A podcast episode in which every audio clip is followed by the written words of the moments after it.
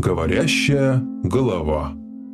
Привет, с вами «Говорящая голова», я ее ведущий Вадим Головин, и сегодняшний выпуск будет посвящен телевизионным водителям, с которыми мне довелось работать. Один из них, в частности, никогда не ходит голым перед телевизором, другой 25 лет провел в сумасшедшем доме, третий мародерствует на местах аварий, четвертый просто по прозвищу «Кукольник», ну и пятый едет туда, куда посчитает нужным.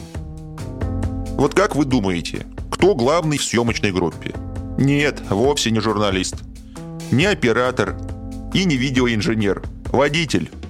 Именно ему решать, будут ли сегодня пробки по дороге на срочную съемку или нет. Будет ли по пути автозаправка с туалетом и хот-догами или нет. Ну и, наконец, будет ли сама съемка или тема репортажа кардинально изменится. Вспомнился мне один разговор с одним водилой. Назовем его дядей Петей. Приятный такой мужик, ну, простой такой из деревни. Вот, как-то раз едем, он мне говорит, я, говорит, в твоем возрасте соседку по подъезду Нину сношал по полной программе. Мне, говорит, 20 было примерно, ей где-то 35, одинокая, секса хотелось, ну и я тут как тут. Ну я такой, типа, а чё говорю, жили бы с ней, нормальная баба. Да зачем, говорит, жить? Не принято было тогда, женились люди, по-нормальному все было. Он говорит, приду, бывает, к ней ляжем, резинок-то нет. А, говорит, давай так. Потом к доктору бегу. И там, говорит, мне делали куклу. Какую куклу? А он еще так меня спрашивает, говорит, тебе, говорит, куклу не делали? Я говорю, не знаю. Может, и делали, говорю, дядя Петя, ты поясни, что это такое. Ну, говорит, врач берет меня за болт, и туда, говорит, что-то вливает. Потом сверху, говорит, так смажет йодом, и бинтом его так туго на туго замотает. Это, говорит, куклой называется.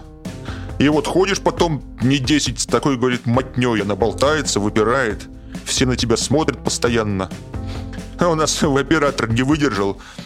А если, говорит, мы всей бригадой поедем на процедуру, то кукольный, говорит, театр получится.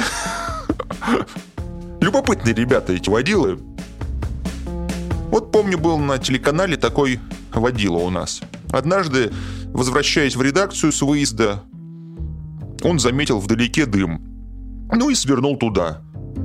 Мы тогда сильно опаздывали на эфир, но водитель посчитал своим долгом устремиться в гущу других событий.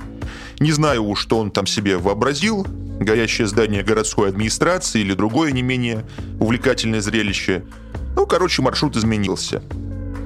Ну, мне пришлось буквально на ходу выпрыгивать из машины с кассетой в руках и ехать в редакцию на метро.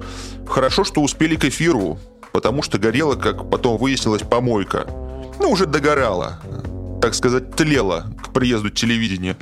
Дворовые подростки достаточно быстро придумали подходящее для нашего телеканала название «Шлак ТВ». А что, хорошо звучит.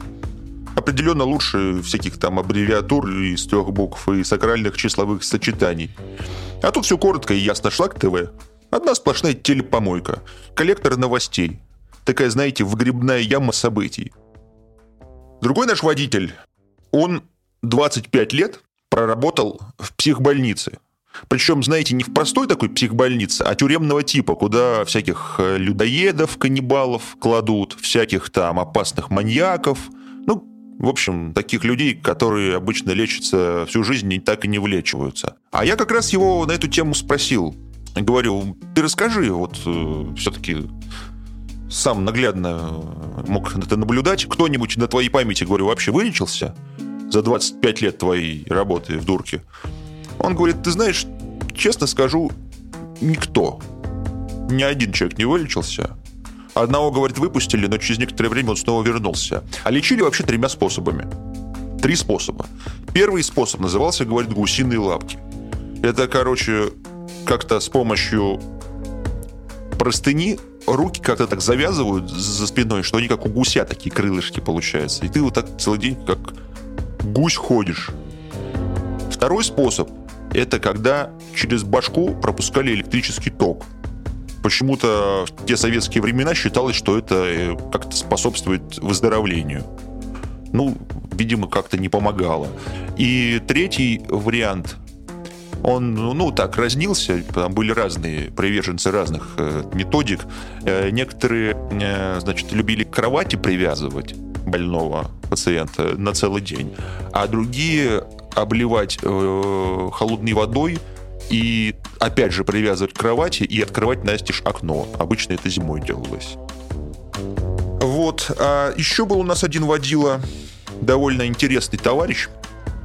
Он прославился у нас на телеканале тем, что забирал себе разные ценные вещи с мест происшествий. Ну, например, две машины там попали в аварию, Водила, там один пострадал, его увезли, второго там в ментовку забрали, приехала пресса, мы это все дело снимаем, а этот такой, знаете, кругами ходит вокруг машин, что-то ходит, ходит, типа там помогает, то штатив там понесет, то что-то там еще там поднесет, то что-то походит, там очевидцев типа ищет, а сам так бочком-бочком, знаете, так к машинке раз – и там что-нибудь такое, там, то аптечечку оттуда подрежет, то там какую-нибудь там запасочку какую-нибудь. Причем у него это потом, я как-то к нему домой заезжал, ну, там просто по дороге, там, условно говоря, поссать приспичило, э, к нему заскочили домой, там, мимо ехали. Я смотрю еще, у него этих аптечек, каких-то запасок, просто огромное количество, причем от разных автомобилей, а он ездил на какой-то старой нашей убитой классике, вот, но почему-то все это вот складировал себя и не продавал. Вот. Мы его так и называли мародер, вот. и об этом причем знало руководство, э, но почему-то его не, не увольняли. Я не знаю, с чем это связано. Вот. Я, кстати, потом узнал, что он до этого, как к нам устроиться, работал в ГАИ. Вот. Ну, не знаю, как бы такое, может, совпадение или... Ну, тут сложно сказать, сами делайте выводы. Но самый любопытный, на мой взгляд, водитель, это который никогда не ходит голым перед телевизором. Вот представьте себе, работает с вами человек. Ну, водила. Водила, который вас периодически куда-то возит, вы с ним как бы так волей-неволей начинаете общаться как-то, какие-то общие темы уже, разговоры.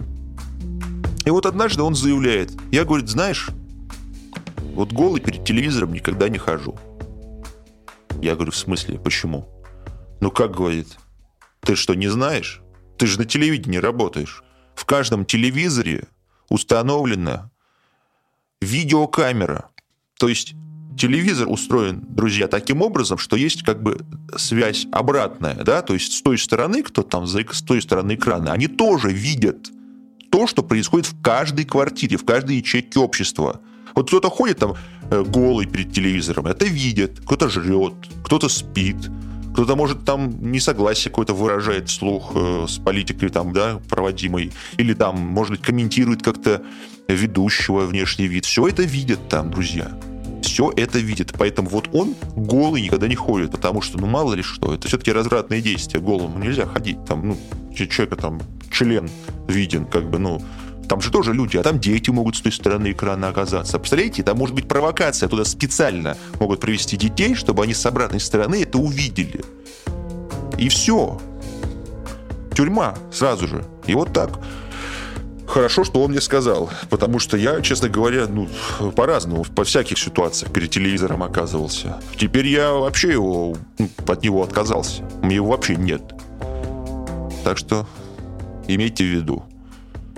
Это был Вадим Головин и его параноидальная программа «Говорящая голова». Глаголев FM. Ваш личный терапевтический заповедник.